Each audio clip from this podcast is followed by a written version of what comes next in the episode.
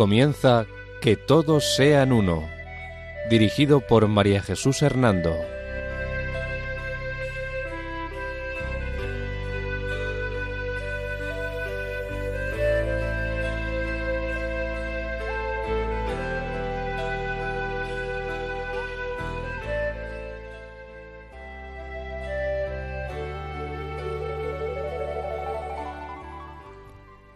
Buenas tardes, queridos oyentes de Radio María. En este tercer domingo de Adviento, bajo la protección de María, volvemos a estar con ustedes en este programa titulado Que todos sean uno. La dirección del programa corre a cargo de María Jesús Hernando. Y a mi lado tengo como colaborador a Eduardo Ángel Quiles. Buenas tardes, queridos oyentes. Este va a ser el sumario del programa. Resumen sobre todo el hinduismo. Origen e historia del hinduismo. Características de la religión hinduista, destacando sus castas. El concepto de Dios en el hinduismo. Principales creencias de la religión hinduista. La moral hinduista.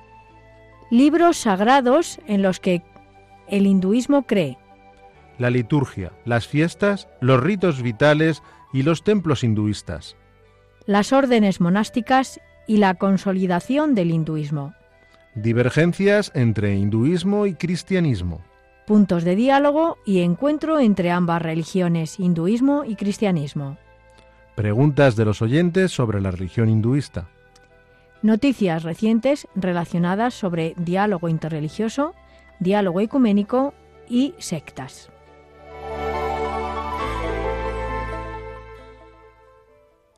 María Jesús, a lo largo de varios programas nos has estado hablando sobre la religión hinduista. Varias personas nos han escrito diciendo que les ha parecido muy interesante esta amplia visión sobre el hinduismo.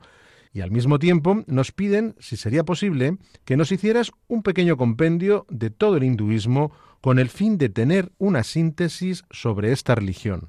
Claro, Eduardo, agradezco a todos los oyentes que nos siguen su interés y para atender a su deseo, hoy dedicaremos este programa a hacer un resumen sobre la religión hinduista. Bien, entonces haznos una síntesis sobre el origen e historia del hinduismo. El origen del hinduismo se remonta hacia el año 1750 o 1500 a.C. Los arios, llamados también hombres santos, y sus escritos han tenido gran influencia en la esencia de la religión hinduista. De aquí parten los escritos Vedas, que significan conocimiento o sabiduría. El término hinduismo se deriva de la palabra persa hindú, en sánscrito sindo, nombre del río Indo. Actualmente el hinduismo es la espiritualidad dominante en la India, Nepal, la isla de Mauricio, África y la isla de Bali, en Indonesia, si bien su práctica se ha extendido a algunos países de otras culturas. El hinduismo no comprende a la religión budista, ni al jainismo, ni a las diversas religiones tribales de la India. Los Vedas que son los libros fundamentales del hinduismo, son cuatro colecciones de escritos compuestos entre los años 1500 y 500 a.C. Las secciones más tardías de los Vedas son conocidas como los Upanishad. Esta espiritualidad hinduista tiene gran atractivo en la cultura occidental porque el hinduismo está de acuerdo con el pensamiento evolucionista y enfatiza la divinidad esencial del hombre y defiende la relatividad de todas las cosas. El hinduismo, además, posee un estilo de vida y un sistema religioso y social muy organizado, aunque también es verdad que al mismo tiempo un hindú podría ser politeísta, monoteísta, panteísta e incluso ateo, pero eso sí, un creyente en algún tipo de principio último. Por favor, María Jesús, recuérdenos también cuáles son las características más importantes del hinduismo. Pues verás, Eduardo, las características más importantes mm, las voy a ir de alguna manera enumerando. Podríamos decir que la primera es que no tiene una estructura jerárquica. La segunda característica de esta religión es que es diverso y plural, es decir, es una religión sincrética que admite muchas creencias y filosofías. La tercera característica importante es que el hinduismo tiene un rico panteón de deidades con diferentes devatas, devas y devis, esto es, ídolos, semidioses y semidiosas. La cuarta característica que podemos destacar es que tiene un sistema riguroso de castas. Y la quinta y última, que se me ocurre que podemos destacar, es que eh, el hinduismo es el significado eh, del símbolo Om, y este símbolo, el Om, representa al dios impersonal Brahman. Es decir, con este símbolo Om es como si de alguna forma se resumiera esa espiritualidad hinduista. Esto es lo que quiero decir. Muchas gracias. ¿Nos podrías ahora resumir lo relativo al concepto de Dios en el hinduismo? Pues eh, mm, es un poco complicado, pero bueno, vamos a tratar de resumirlo. El concepto que tiene el hinduismo de Dios se basa en la divinidad impersonal o Brahman. Este Brahman o este Dios impersonal es concebido como una deidad impersonal a la que se atribuye el principio universal supremo, es decir, el origen y el fin de la vida. Y junto con esta idea de una única realidad divina, en el núcleo de nuestro ser que recibe el nombre de Atman, es decir, eh, es como si el individuo fuese ese Atman, ¿eh? el que tiene ahora esta forma es ese Atman, cree que los seres humanos son idénticos a esta realidad última. Ahora bien, aunque el hinduismo cree en un único, en una divinidad impersonal y Brahman, sin embargo, al mismo tiempo, hay muchos dioses en el hinduismo, y los principales son lo que ellos llaman la Trimurti. En esta Trimurti, el primer dios que hemos de mencionar es al dios Brahma, no Brahman, sino Brahma. Este dios es la personificación del poder creador del gran dios Brahman. Después está el dios Vishnu o el dios solar. Él es el conservador y protector del universo. Y en tercer lugar de esta Trimurti tenemos al dios Shiva, que es el dios que a un mismo tiempo destruye y renueva el universo. Pero esta Trimurti, por resumirlo, no sé si con esto aclaro a los, oyentes, esta Trimurti depende a su vez del dios Brahman.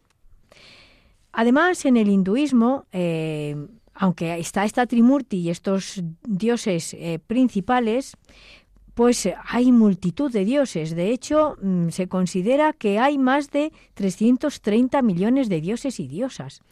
Vamos a nombrar a los más conocidos y venerados. Estos dioses son el dios Krishna, que se le considera la octava encarnación o avatar de Vishnu, la diosa Sarasvati, que es la esposa de Brahma y es considerada diosa de la sabiduría, la diosa Lakshmi, que es la esposa de Vishnu, es la diosa de la abundancia, la buena fortuna, el amor y la belleza. También está la diosa Parvati, que significa hija de las montañas, y el dios Ganesa, que es el dios de la inteligencia. Además, en el culto a las divinidades está lo que se llama el Shaktismo. Este comprende los cultos de varias divinidades femeninas. Me llama la atención el politeísmo del hinduismo. Creo que no hay ninguna religión que tenga tantos dioses. Con esta multitud de dioses, ¿cómo definiría sus creencias? Pues verás, Eduardo, sus principales creencias, eh, hemos de decir que los hinduistas, eh, lo principal es que creen en el karma, la ley del karma. Eh, esta ley del karma, a su vez, también está influida o, de alguna forma ayudada por el dharma, que significa ley. También, unido a ambas cosas, está lo que es la reencarnación y la liberación de la persona. Vamos a ir explicando un poquito de cada una de estas. El Dharma se refiere, por tanto, al conjunto de deberes que una persona debe respetar y cumplir en su vida. El karma es como una energía que se produce de acuerdo a los actos de las personas. Si una persona obra bien, liberará buen karma. Si obra mal, su karma será negativo. Escapar del karma es un proceso complejo que es denominado samsara. Es decir, samsara es el ciclo de nacimiento y muerte, es decir, de reencarnaciones que la persona va sufriendo a lo largo de la vida. Para los hinduistas, la reencarnación o este samsara consiste en que después de la muerte el alma, ese Atman del que hablábamos antes, puede ocupar un cuerpo nuevo en existencias superiores o intermedias o inferiores. Es decir, que eh, una persona humana no quiere decir que cuando se reencarne vaya a, ser, a seguir tomando una forma humana. Puede tomar una forma de un gusano, de una araña, de mil cosas. Eso es lo que creen los hinduistas. Por eso la reencarnación es muy negativa para ellos. La existencia del, individuo perdón, sufre la esclavitud de las cadenas del tiempo y del deseo, del que hay que escapar, ¿verdad? Y hay que liberarse de, de, todo ese tiempo y ese deseo. ¿Y por qué hay que liberarse del tiempo y del deseo? Pues para que se considere, eh, se consiga una liberación espiritual y para ello existen lo que los hinduistas llaman tres caminos, que son el sendero de la acción, el sendero del conocimiento y el sendero de la devoción. No sé si ha quedado más o menos claro. Sí, sí, María Jesús. Nos has hablado también de la creencia de la ley del karma. Dinos, ¿esta ley tiene algo que ver con la división de la sociedad de castas? Pues sí, efectivamente, claro que tiene que ver. Las castas eh, es una de las creencias más importantes del hinduismo. En la creencia hindú, las castas o estratificación social divide a, las, los individuos ¿eh? en cuatro categorías, según ellos. ¿no? Las personas están divididas en cuatro categorías, esa es su creencia. En estas cuatro categorías, la primera casta está formada por los brahmines, es decir, los príncipes, los sacerdotes y los intelectuales. La segunda casta, inferior, es la casta de los satrillas, que son los nobles y los guerreros. La tercera casta son los vaisías o los agricultores, ganaderos y comerciantes. Y la cuarta casta son los sudras, que son los servidores y asalariados. Luego, fuera de las castas hay todavía dos grandes colectivos que no son considerados ni siquiera dignos de pertenecer a una casta. Y a estos los llaman los asprillas o intocables. Estos carecen de todo derecho cívico en, el hinduismo. También o tampoco merecen estar en una casta, según ellos, a los que llaman los adivasi o las tribus aborígenes que viven en los bosques. Pero fíjate, Eduardo, todavía creen los hinduistas que hay seres inferiores a estos, que son los que llaman los dalits o intocables. Estos dalits o intocables son una clase tan baja que se les considera con la misma categoría que a los perros. Y estos individuos tienen que hacer los trabajos más denigrantes que pueda hacer una persona. Y también están sin ningún derecho ni categoría lo que llaman los invisibles. ¿Por qué les llaman así? Porque únicamente están eh, considerados con una categoría tan baja que solamente pueden o se les considera dignos de salir a la calle por la noche, cuando no pueden ser vistos por los demás. Bueno, pues ahora, después de explicarte esto, para que nuestros oyentes puedan de alguna manera eh, meditar en esto que hemos dicho, vamos a poner una canción.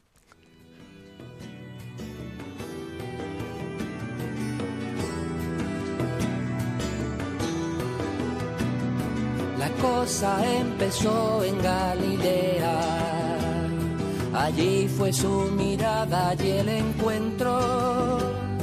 Allí fue su llamada la tarea de ir cambiando el mundo desde dentro. No temáis, miedo no tengáis, que nada os espante. Vosotros está sabed que Cristo va, Cristo va, Cristo va por delante. Con vosotros está, sabed que Cristo va, Cristo va, Cristo va por delante.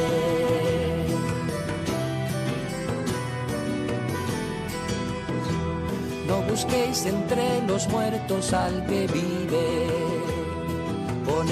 en camino a Galilea Jesús prendió este fuego que hoy recibes.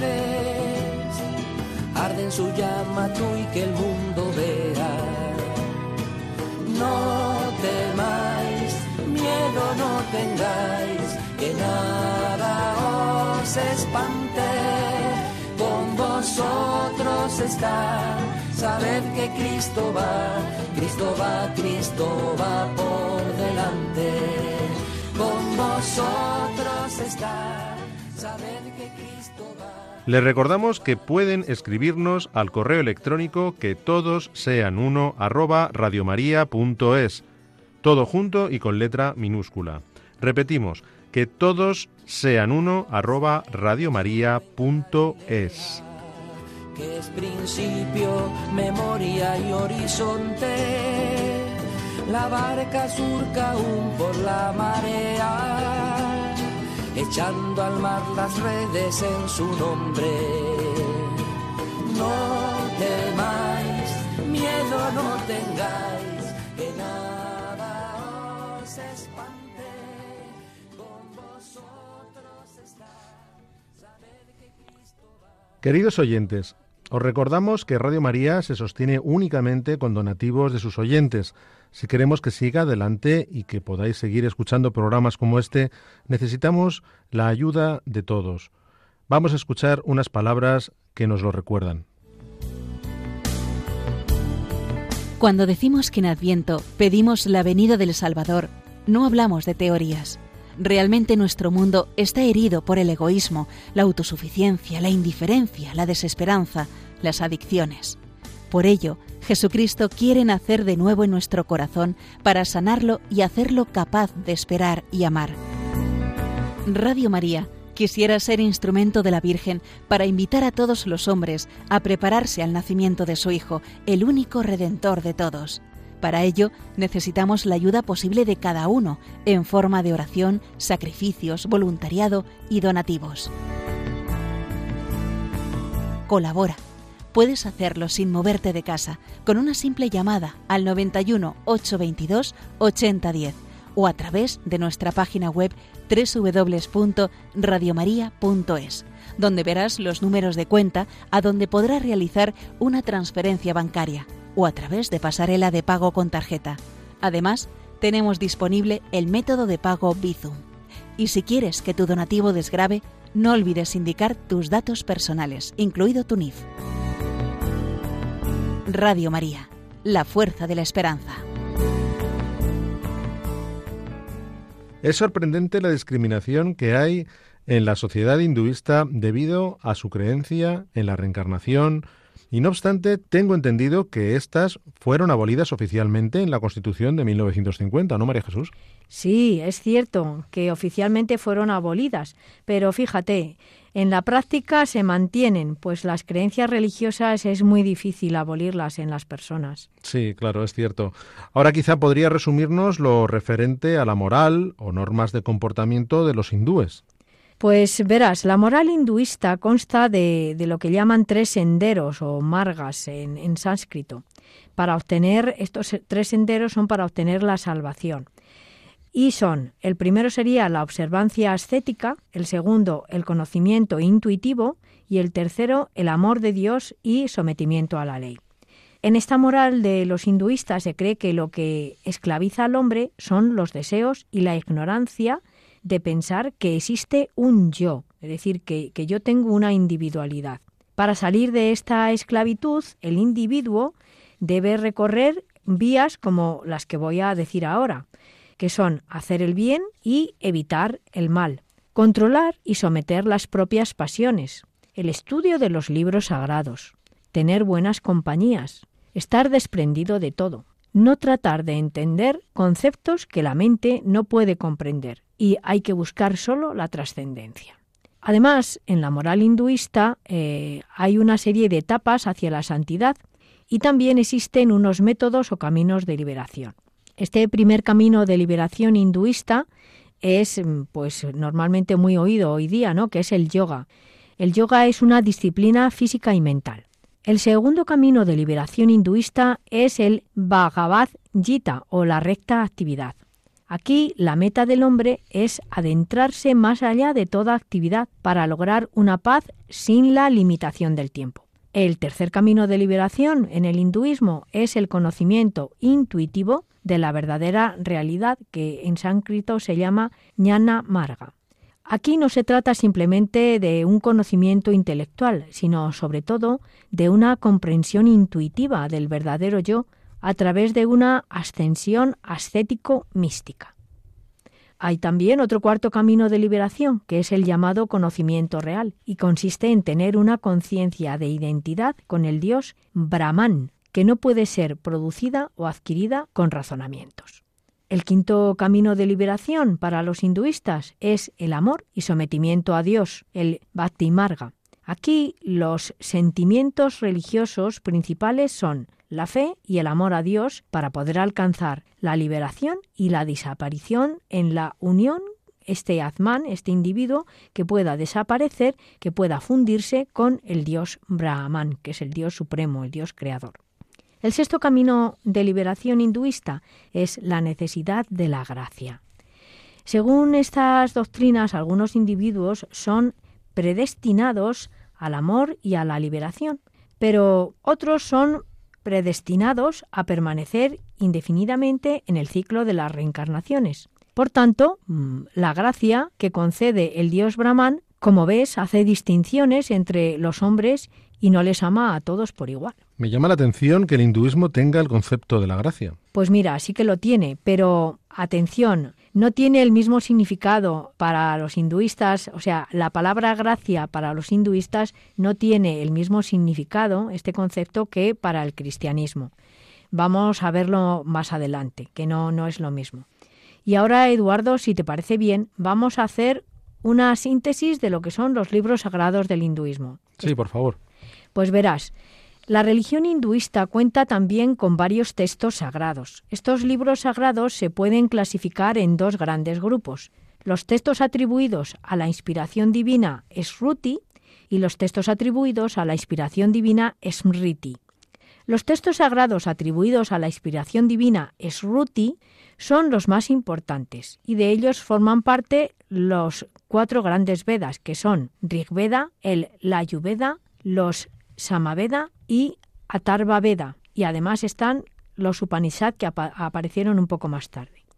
Y los textos sagrados hinduistas de inspiración Smriti, que significa lo recordado, son 18 Puranas, el Maha, el Bharata, el Ramayana, los sutras de aforismos, en el cual hay varios incluidos, el Brahmana y los Aranyarkas. Gracias. Observo que el hinduismo tiene una gran riqueza de textos sagrados. ¿Es también así respecto a la liturgia y las fiestas y los templos hindúes? Sí, sí, también aquí es muy abundante el hinduismo, al igual que, que todas otras mm, religiones, tiene una importante liturgia y el culto hinduista tiene una gran variedad de ritos, rituales unidos a la vida, fiestas, templos y peregrinaciones. Mm, respecto del culto hemos de decir que éste recibe el nombre de puja y puede realizarse en un templo o en la propia casa de la persona. En el hogar, mm, por esto, cada familia se reúne ante el altar familiar, decorado con imágenes y estatuas de las deidades. En este altar cada familia o persona elige sus propios dioses, dependiendo de la educación y las preferencias personales. Por eso antes decíamos que en el hinduismo hay millones de dioses, porque cada familia puede elegir los dioses que desee. El hinduismo además tiene muchos rituales. Entre los más importantes eh, están lo que llamamos el sacrificio védico, también el ritual del culto interior, que es bastante inexpresivo y ritualista y sus gestos simbólicos son la oración, la recitación mental y la devoción popular. Y dinos, respecto a las fiestas, eh, ¿podrías hacernos un pequeño resumen de las principales fiestas hinduistas? Claro que sí, cómo no.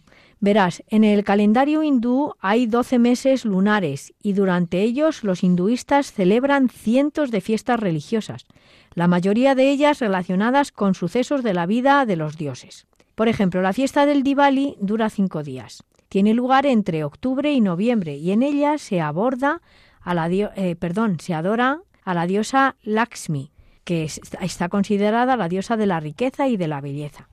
Para recordarlo, todas las castas y los templos se decoran con lamparillas de aceite. Es una fiesta muy bonita para los hinduistas. Otra festividad hindú importante es la fiesta de Holi. Esta marca el comienzo de la primavera y conmemora la muerte de la representante del mal, que es Holika. La festividad Dasahera recuerda la victoria del dios Rama sobre el malvado gigante Ravana. Y también es importantísima la peregrinación y festival de Cumblamela. Es uno de los encuentros espirituales más famosos del mundo. Cumblamela significa la jarra sagrada. Las fechas de la Cumblamela están determinadas cada 12 años, basándose en la posición del Sol, la Luna y Júpiter. Esta peregrinación ha recibido, es tan importante que ha recibido el reconocimiento del Patrimonio Cultural de la UNESCO. Muy interesante este festival de la Kumbamela. Haznos también, si es posible, una síntesis de los ritos vitales del hinduismo. Pues con mucho gusto, Eduardo. Mira, la religión hinduista tiene importantes ritos vitales o samkaras, que conmemoran las etapas más importantes de la vida hindú. Entre ellos podemos recordar el rito del nacimiento. En él se lava al niño y se le escribe en la lengua la palabra Om, con una pluma de oro mojada en miel. Otro rito importante es el de la mayoría de edad. Se celebra entre los 8 y los 12 años. Ahora bien, solo para los varones, ¿eh? esto las mujeres no, como si no cumpliesen edad. Importante es también el rito del matrimonio. Y por último está el rito de la muerte. El fiel hinduista cree que para no reencarnarse, pues eh, en otra forma inferior a la que ha tenido y, poder subir de a una forma superior o incluso unirse al dios Brahman, pues cree que si cuando muere, eh, muere cerca del Ganges, mm, entonces eh, no se va a reencarnar o al menos que alguien eche sus cenizas al río. Y también quiero hacer un resumen de lo relativo a los templos hinduistas, si no te parece mal. ¿Lo consideras oportuno? Sí, sí, por favor. Pues verás, estos son eh, otro elemento fundamental en la religión. La mayoría están dedicados a un dios o una diosa. Durante el culto, los hindúes caminan en torno al santuario en el sentido de las agujas del reloj, mirando a la estatua del dios y pidiéndole protección. Y también, como no podría ser de otro modo, debemos recordar lo que dijimos en programas anteriores acerca de las órdenes monásticas y la consolidación del hinduismo. Pues ¿qué dijimos en torno a esto? Que el hinduismo cuenta con algunas órdenes monásticas. No como las órdenes monásticas que tenemos en el cristianismo. Es otra forma, bueno, pues de vivir un poco la meditación, la mística, ¿no? Y las más destacadas son las fundadas por eh, Sankara y Ramunuja. Bueno, pues vamos ahora, Eduardo, a escuchar otra canción para que nuestros oyentes puedan a través de ella meditar un poco en todo esto que les acabamos de decir.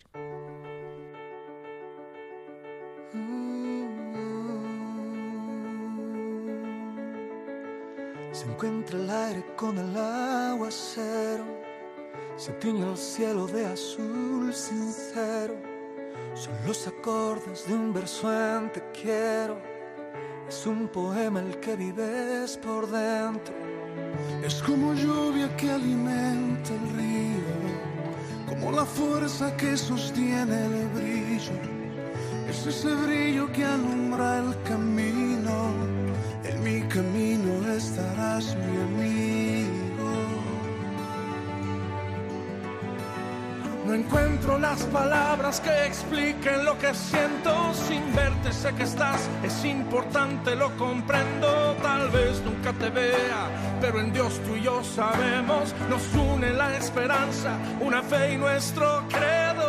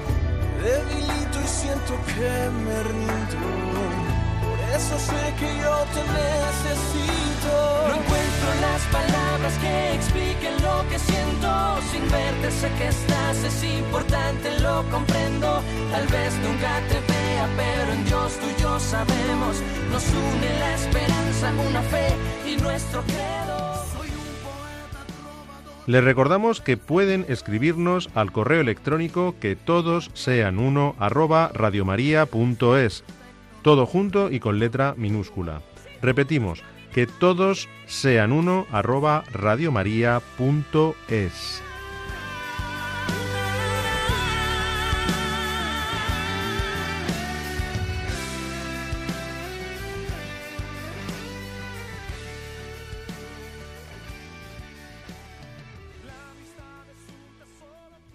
María Jesús, creo que también sería interesante que en esta síntesis que estás haciendo sobre la religión hinduista nos hicieras un pequeño resumen sobre las divergencias entre hinduismo y cristianismo que trataste ya en programas anteriores. Pues con mucho gusto, Eduardo. Eh, ciertamente hay divergencias muy importantes entre el hinduismo y el cristianismo que conviene tener muy presentes. Comenzamos diciendo que el hinduismo, a diferencia del cristianismo, en él falta el concepto de Dios como infinitamente santo y justo. También, a diferencia del cristianismo, el hinduismo carece de comprensión alguna de un Dios creador del mundo con un propósito bueno.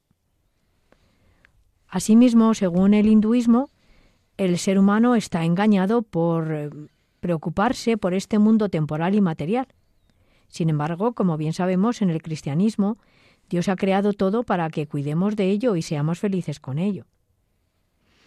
Otro aspecto distinto está en el concepto antropológico de la naturaleza del ser humano. El hinduismo considera que, que, la naturaleza humana es divina en su esencia, pero sin embargo el hombre no es consciente de ello. Sin embargo, en el cristianismo consideramos y sabemos que sí que nuestra naturaleza es divina, pues sabemos que ha sido creada a imagen y semejanza de Dios. Curiosamente, el hinduismo considera que la naturaleza del individuo es divina en su esencia, pero el hombre, mm, pues como no es consciente de ello, pues tampoco lo aprecia ni es feliz con ello. Además, para el hinduismo el ser humano no es único e irrepetible, ni amado por sí mismo.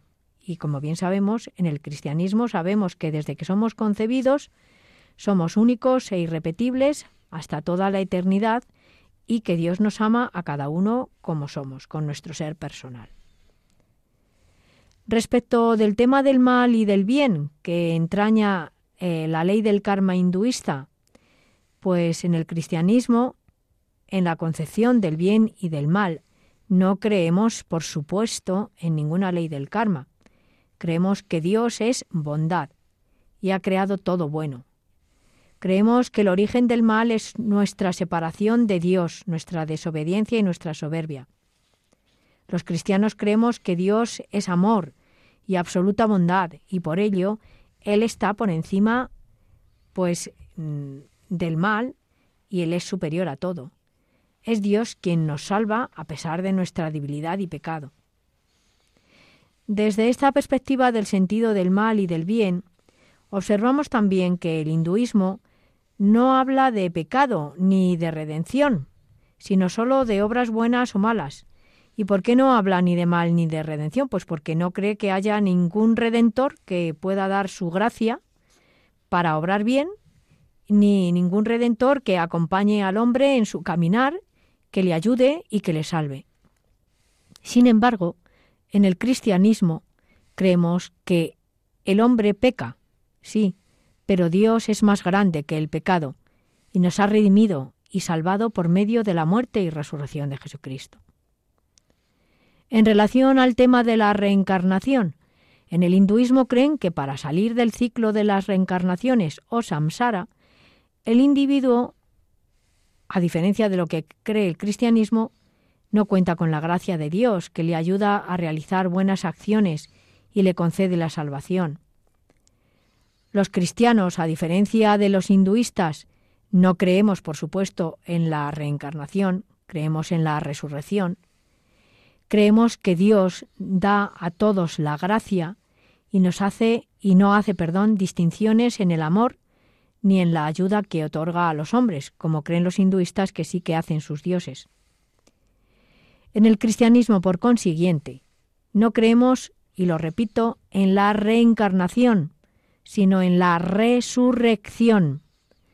Además, creemos que es Dios quien nos da su gracia para poder realizar buenas acciones y es Él quien nos salva y nos lleva con Él a la eternidad para vivir felices con Él. Muchas gracias. Ciertamente, las diferencias entre el hinduismo y el cristianismo son muchas y muy importantes a nivel doctrinal. No obstante, quizás también podría recordarnos, a pesar de estas pequeñas diferencias doctrinales, eh, los posibles puntos de diálogo y encuentro entre ambas religiones. Bueno, no son pequeñas las diferencias doctrinales, ¿eh? son muy grandes, Eduardo. Bueno. Yo creo, ¿no? ¿No te parece? Bien, pero es verdad, eh, está bien también encontrar algunos puntos que haya de, acuerdo, ¿no? Y vamos a tratar también de verlos, ¿no? En qué, en qué aspectos podríamos nosotros dialogar con los hinduistas.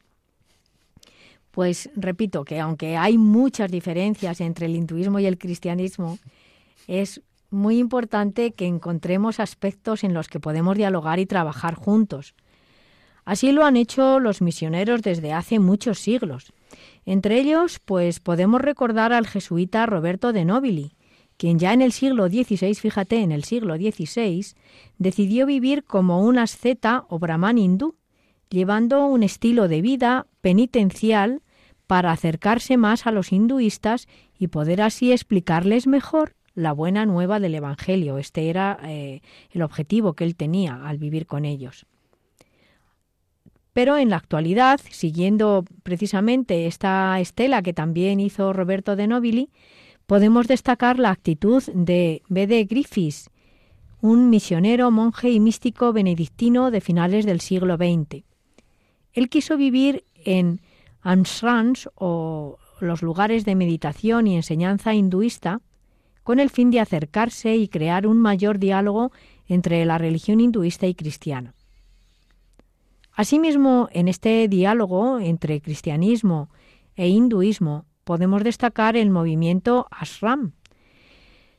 En este movimiento los monjes occidentales, al modo de un sannyasi o monje hindú, trata de acoger la técnica y metodología de la meditación hindú para realizar la meditación cristiana. Es decir, no es que haga meditación hinduista, sino que la, la técnica de hinduista la aplica para la meditación cristiana.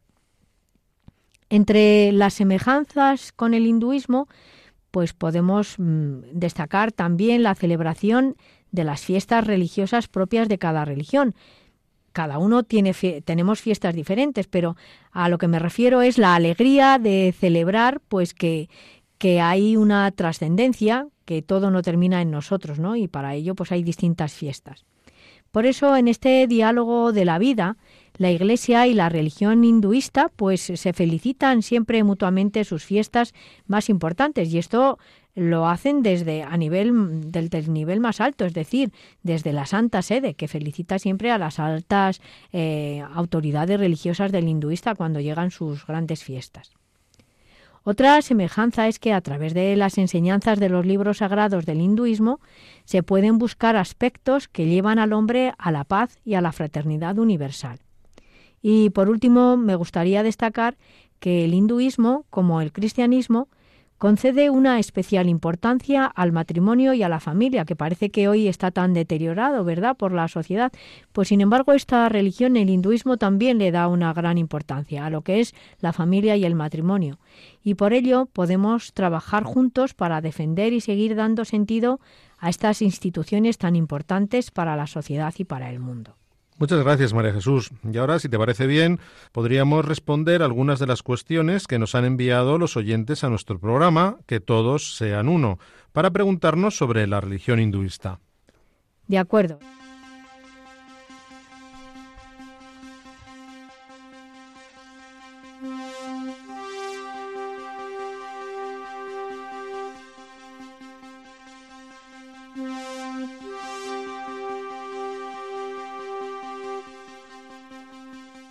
Estefanía de Santander nos pregunta por qué se ven tantas personas en las orillas del río Ganges en algunas noticias o reportajes sobre la India. Hola Estefanía. En respuesta a tu pregunta, comentarte que el río Ganges es considerado sagrado para los hindúes. Por eso todo el mundo quiere bañarse en él o morir cerca de sus orillas. De hecho, los hinduistas queman en sus orillas a sus familiares fallecidos, pues consideran que así se reencarnarán en una forma superior a la que tenían en la vida pasada. Muchas gracias, Estefanía, por escuchar nuestro programa. Espero haber podido responder a tu pregunta.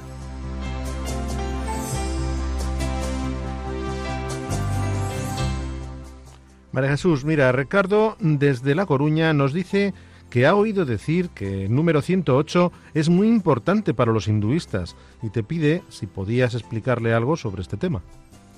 Buenas tardes, Ricardo. Me parece interesante tu pregunta sobre este número. Verás, el número 108 se considera el número sagrado y perfecto, porque los matemáticos de la cultura védica veían en este número la totalidad de la existencia y una conexión con el Sol, la Luna y la Tierra. Esta conexión se debe a que, según los astrónomos hindúes, este es el patrón en las, en las distancias entre la Tierra, el Sol y la Luna, así como entre sus diámetros. Al observar estas distancias, ellos aplicaron esto a la vida del ser humano, deduciendo que se necesitan 108 pasos externos para llegar a la deidad o 108 pasos internos para llegar a nuestra verdadera esencia iluminada.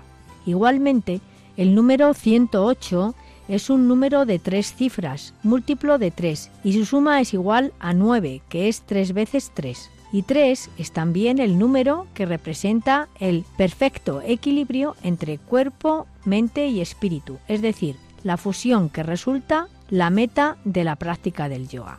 Esta concepción del número 108 llevó también a los hindúes a crear el cordón de 108 cuentas o rosario llamado mala o japmala, según su nombre en lengua sánscrita. Japa, murmurar o susurrar, y mala, guirnalda. De ahí viene el nombre de japamala. Por lo que su significado completo sería una guirnalda que le permite al practicante murmurar plegarias. Te habrás dado cuenta quizá Ricardo que este rosario hinduista se vende hoy día mucho por ahí y hay mucha gente que, que lo lleva puesto pero muchos sin saber lo que significa. Sigo diciéndote.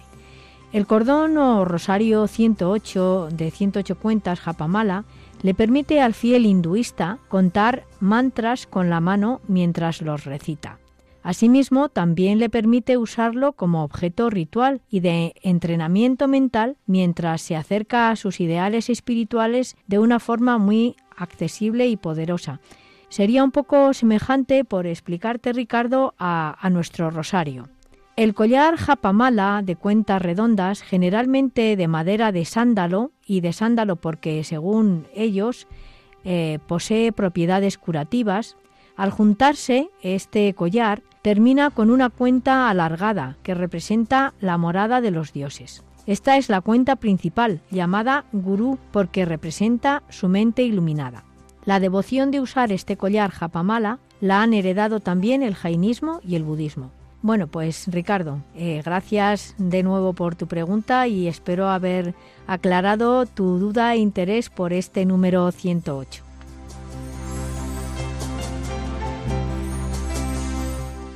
María Jesús, muy interesante todo este simbolismo del número 108. Ahora entiendo también qué significa este collar y que hoy en día veo que lleva tanta gente, aunque yo también tengo la impresión de que no conocen el verdadero significado y muchos lo llevan solo como decoración o como fetiche o amuleto. Eh, todavía tengo más preguntas de los oyentes. Verás, Isabel de Cáceres nos pregunta si la dieta vegetariana está relacionada con el hinduismo. Hola Isabel. Verás, como imaginas, la dieta vegetariana está relacionada con el hinduismo y también con el budismo, porque ambas religiones en su moral tienen la obligación de cumplir el principio moral de la no violencia o ahimsa. Esta palabra sánscrita ahimsa significa no herir y también significa compasión. Por eso muchos hindúes siguen una dieta vegetariana, pues creen que si se come carne estás matando o hiriendo a los animales. No obstante, también hemos de señalar que algunos hindúes solo evitan comer carne de cerdo y carne vacuno. Bien, muchas gracias por escucharnos, Isabel. Espero haber podido solucionar tu duda.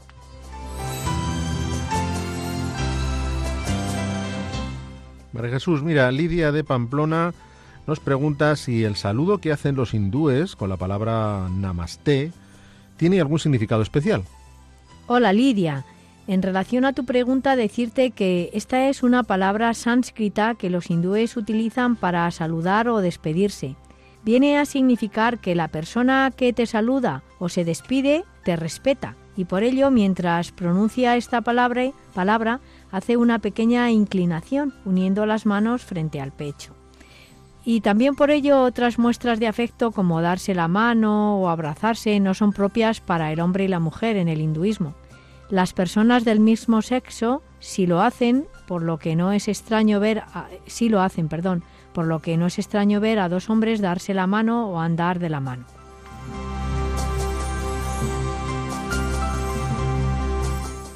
María Jesús, Andrés desde Ponferrada te agradece que hayas hablado sobre la religión hinduista y nos pide si podrías decir algo sobre la medicina ayurveda. Buenas tardes, Andrés. Gracias por escuchar nuestro programa. Contestando a tu pregunta, podemos decirte que la medicina ayurveda es un antiguo y a la vez atemporal sistema completo de medicina tradicional que, según los hinduistas, aporta remedios para alcanzar y mantener en óptimas condiciones la salud y bienestar del ser humano. Ayurveda es una palabra del sánscrito compuesta por dos términos, ayuk, duración de la vida, y veda, verdad y conocimiento. Así pues, su significado viene a ser la ciencia o sabiduría de la vida. Se considera también que la medicina ayurveda ha sido transmitida de generación en generación desde el origen de los tiempos por el dios creador Brahma. Los primeros textos sobre, esta, eh, sobre ella están datados entre el segundo milenio y el sexto antes de Cristo. Se encuentran recogidos en el Rig Veda, el texto del saber más antiguo de la India. Todo ello demuestra su larga tradición y explican su profundo apego a la cultura india. La medicina ayurvédica considera que la salud es algo más que la ausencia de enfermedad, dado que los sabios hinduistas tenían una comprensión intuitiva de la filosofía y del funcionamiento integrado de mente, cuerpo y espíritu, que mucho antes de la aparición de la medicina moderna ya explicaban los principios básicos de Ayurveda. De este modo, Ayurveda define la vida ayud como la coordinación inteligente de las cuatro partes del ser humano, el alma, la mente, los sentidos y el cuerpo, con la totalidad de la naturaleza y el cosmos. Por eso los hinduistas creen que la salud no es solo un estado del cuerpo, creen que interactuamos con las estaciones, los cambios planetarios de la Tierra, con la Luna, con otros planetas, así como con las relaciones cotidianas que orbitan dentro de nuestras vidas, nuestras personas queridas y también nuestros amigos, compañeros de trabajo, etc. En este sentido, afectamos y somos afectados por cada ser animado y poner eh, todo ello en equilibrio es la clave para una vida saludable.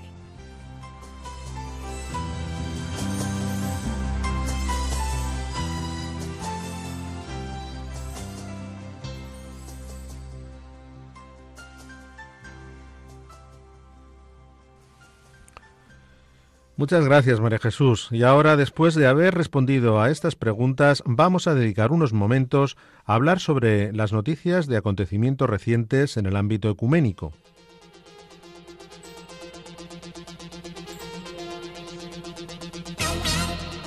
El Papa Francisco les dice a los ortodoxos y católicos, pronto declararé a San Ireneo de León doctor unitatis.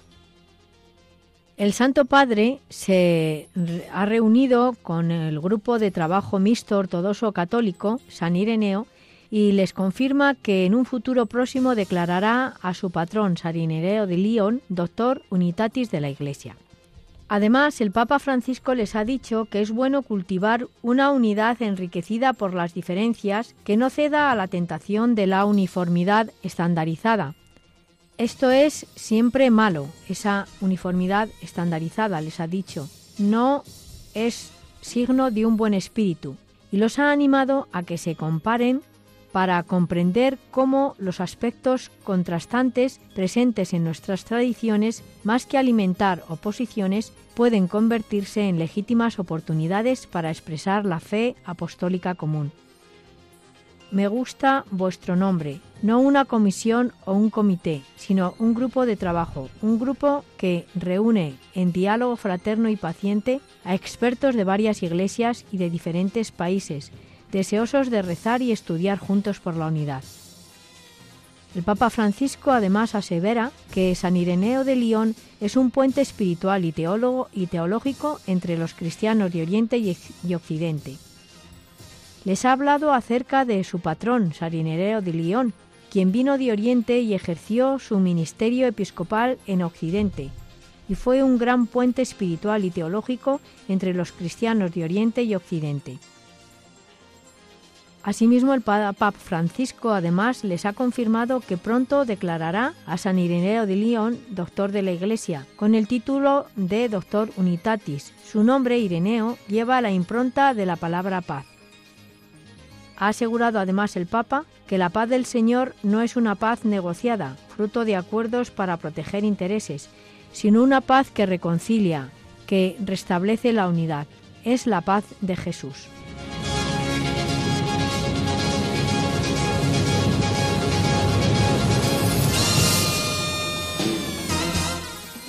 Noticias en el ámbito interreligioso. El día 26 de diciembre, el zoroastrismo celebra la muerte de Zaratustra. El zoroastrismo es una religión muy antigua, procedente de la antigua Persia. Apareció hace más de 3.000 años como culto a Zoroastro o Zaratustra, fundador de esta religión. A finales de diciembre, esta religión celebra una festividad para recordar a Zoroastro mediante charlas, rezos y debates sobre la vida y el trabajo del profeta. Los textos y enseñanzas de Zoroastro se recogen en el Avesta, la obra base de esta religión, que considera que el creador de todo es una divinidad llamada Ahura Mazda.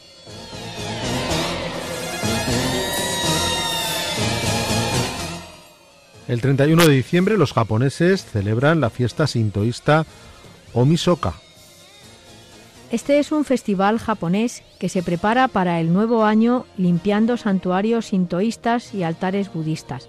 Los japoneses dan una importancia extrema a la limpieza, por lo que tienen una enorme importancia tanto por la necesidad de mantener los espacios limpios como por el significado de purificación y limpieza de la suciedad física y espiritual acumulada durante el año, expulsando la mala suerte y dejando que entre la bonanza por el nuevo año.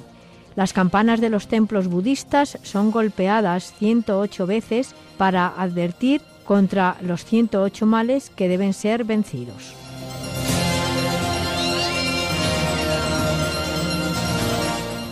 Noticias sobre sectas proporcionadas por InfoRies, boletín electrónico de información sobre el fenómeno de las sectas y la nueva religiosidad. Un sacerdote argentino advierte sobre el proselitismo de la Iglesia de Dios Todopoderoso.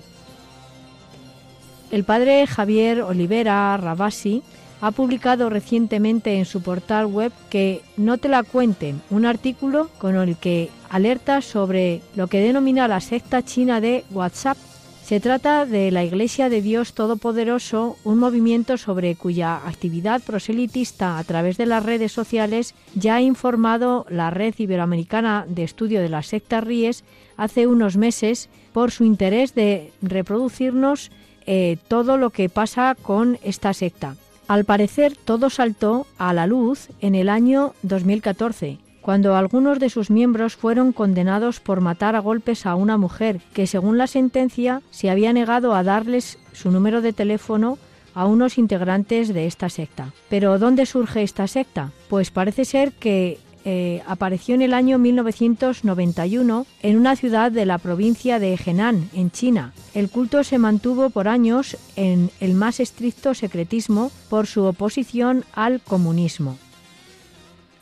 También se dice que Zhao, su fundador, vive actualmente en Nueva York, siendo el mensajero especial del que dice él que es el mensajero especial del Verbo encarnado y coordinador terrenal de las actividades para salvar a la humanidad del fin del mundo. Su libro o Biblia es la palabra manifestada en carne y de acuerdo a los seguidores fue escrito de puño y letra por la versión china y femenina de Jesucristo, que vino al final de los tiempos a predicar la salvación. Pero en definitiva, todo es un engaño de esta secta. Pueden volver a escuchar el programa en el podcast de nuestra web www.radiomaria.es. También pueden solicitarlo para recibirlo en casa pidiéndolo al teléfono 91 822 8010. Asimismo, a través de la web www.radiomaria.es barra inclinada pedidos guion medio de guion medio programas o por correo electrónico a la siguiente dirección pedidos de programas arroba escrito todo junto y con letra minúscula.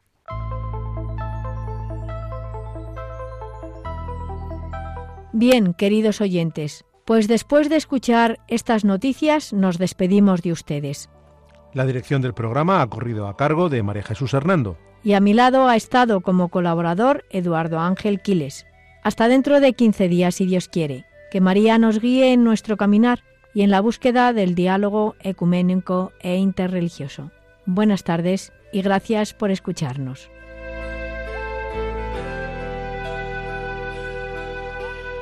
Han escuchado Que todos sean uno, un programa dirigido por María Jesús Hernando.